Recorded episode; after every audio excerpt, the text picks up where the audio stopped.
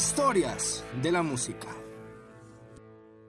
Comenzamos bastante fuerte el día de hoy, con intro nueva y un episodio bastante cargado de historia y por supuesto de buena música. Gracias a Marcela que propuso esta canción en la página de Instagram del podcast. La pueden encontrar como arroba guion bajo historias de la música y también ya tengo en la lista las otras canciones que me propusieron. Así que el tema de hoy es Children of the Grave de Black Sabbath.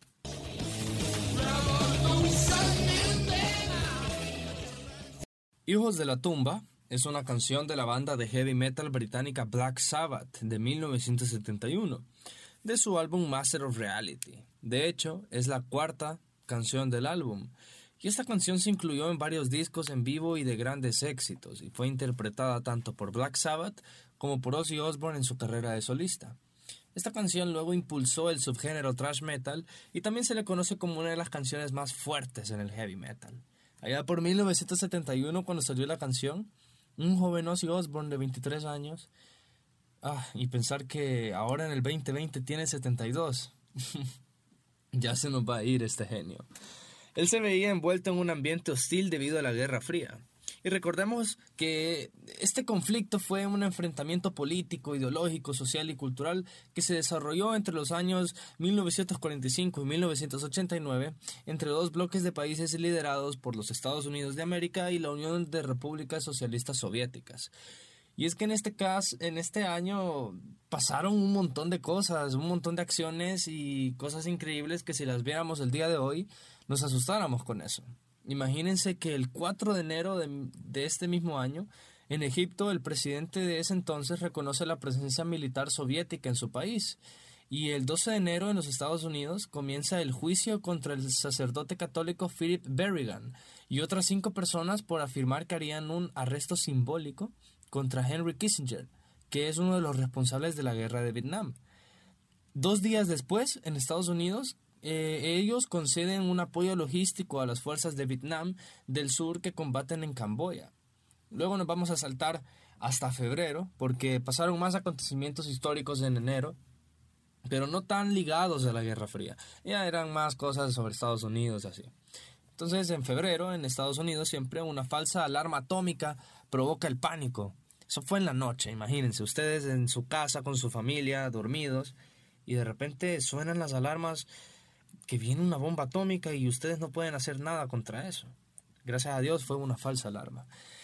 Y luego, el 1 de marzo, en el Capitolio de la ciudad de Washington, en Estados Unidos, el grupo de izquierda Weatherman hace estallar una bomba en un baño público, en protesta por la invasión estadounidense en Laos. Imagínense, o sea, las bombas no solo venían de los países, de los países que estaban en contra de ellos, no solo venían del conflicto, sino que venían de adentro, venían de, de ellos mismos. Es algo, algo de una película de miedo, una película de terror. El 7 de abril, el presidente de los Estados Unidos, Richard Nixon, anuncia el incremento en la retirada de tropas de Vietnam. Y el 10 de mayo, en Vietnam del Sur se inmolan dos budistas para exigir la retirada de las tropas estadounidenses. Para los que no sepan qué es inmolar, inmolar es sacrificar una víctima a un dios o dar su propia vida para una causa o para el bien de otras personas. Entonces imagínense ustedes en qué situación estaban ellos, en qué situación de extremo, de, extremo pánico por, por, los, por las tropas estadounidenses los, que los llevó a tomar e, esta decisión de inmolarse. Luego, el 26 de mayo, en el distrito de Silet, en el actual Bangladesh, en el marco de la Guerra de la Liberación de Bangladesh, los soldados musulmanes del ejército de Pakistán asesinan a unos 90 hinduistas, que es, es la masacre de Burunga. Pero, o sea, y eso es solo por mencionar algunos de los actos de este año, porque podría seguir, pero es que no acabo.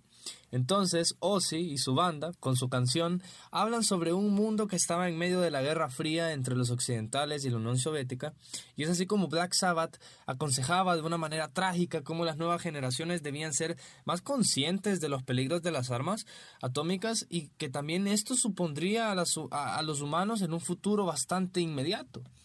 Por eso al comienzo de la canción él dice, revolución en sus mentes, los niños comienzan a marchar, contra el mundo en el que tienen que vivir y todo el odio que hay en sus corazones. También dice que los niños del mañana viven en las lágrimas que caen hoy, ¿Saldrá el sol mañana trayendo paz de alguna manera? ¿Debe el mundo vivir a la sombra del miedo atómico? ¿Pueden ganar la lucha por la paz o desaparecerán? Entonces, Ozzy, con estas cuatro estrofas de su canción, nos hace preguntarnos, ¿y por qué los niños del mañana entonces viven en las lágrimas que caen hoy? Ah, bueno, es que las siguientes generaciones vivieron las consecuencias de la Guerra Fría. Los Estados Unidos y la Unión Soviética acumularon grandes arsenales de armas atómicas y misiles balísticos, se formaron los bloques militares de la OTAN y el Pacto de Varsovia, Voy a abrir un paréntesis acá, por si alguna persona no sabe qué es la OTAN. La OTAN es la Organización del Tratado del Atlántico Norte, Alianza Atlántica, North Atlantic Theatre Organization, NATO en sus siglas inglesas, que es una organización internacional de carácter político y militar, cuyo objetivo es garantizar la libertad y la seguridad de sus miembros a través de medios políticos y militares. Y la OTAN como organización tiene muy pocas fuerzas permanentes propias. Cuando el Consejo Atlántico decide lanzar una operación, los Estados miembros aportan sus fuerzas militares voluntariamente.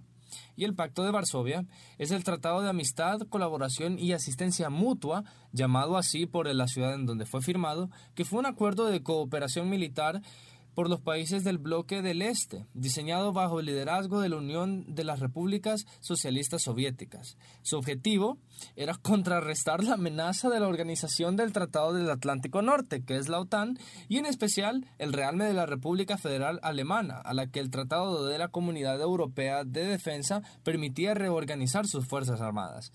Este pacto, de hecho, se disolvió el 1 de julio de 1991 tras las revoluciones de 1989, simbolizadas por la caída del muro de Berlín.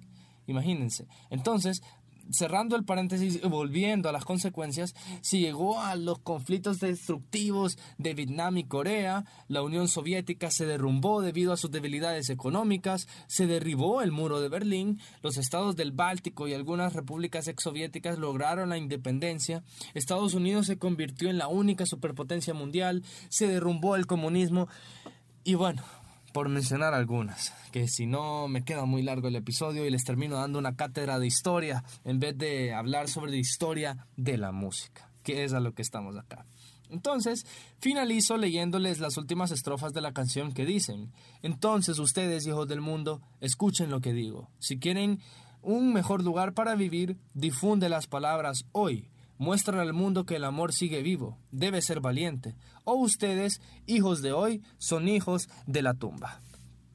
Un genio, sin duda Ozzy y sus obras creando impactos sociales a través de su música.